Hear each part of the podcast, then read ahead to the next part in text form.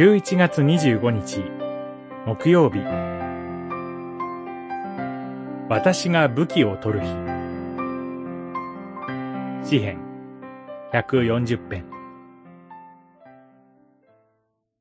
主よ私の神よ。救いの力よ。私が武器を取る日。先頭に立って私を守ってください。140編、8節。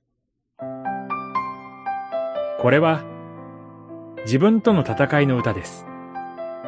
苛む者、不法の者、主に逆らう者、傲慢な者、私を包囲する者とは、決して他人のことではありません。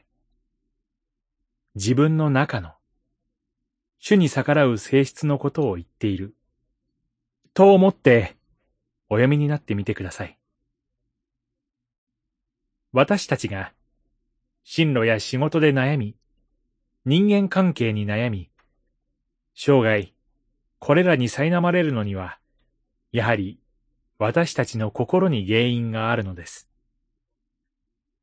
主を信じている、と言いながら、御言葉に従い得ていない。私たちの中の不法の者、傲慢な者が、未だに生き続けているからです。だからこそ、八節の祈りがあります。私たちがここで取る武器とは、他人を打ち滅ぼすための槍や刀ではありません。エフェソ書六章で言われている神の武具です。とりわけ、霊の剣、すなわち、神の言葉です。十七節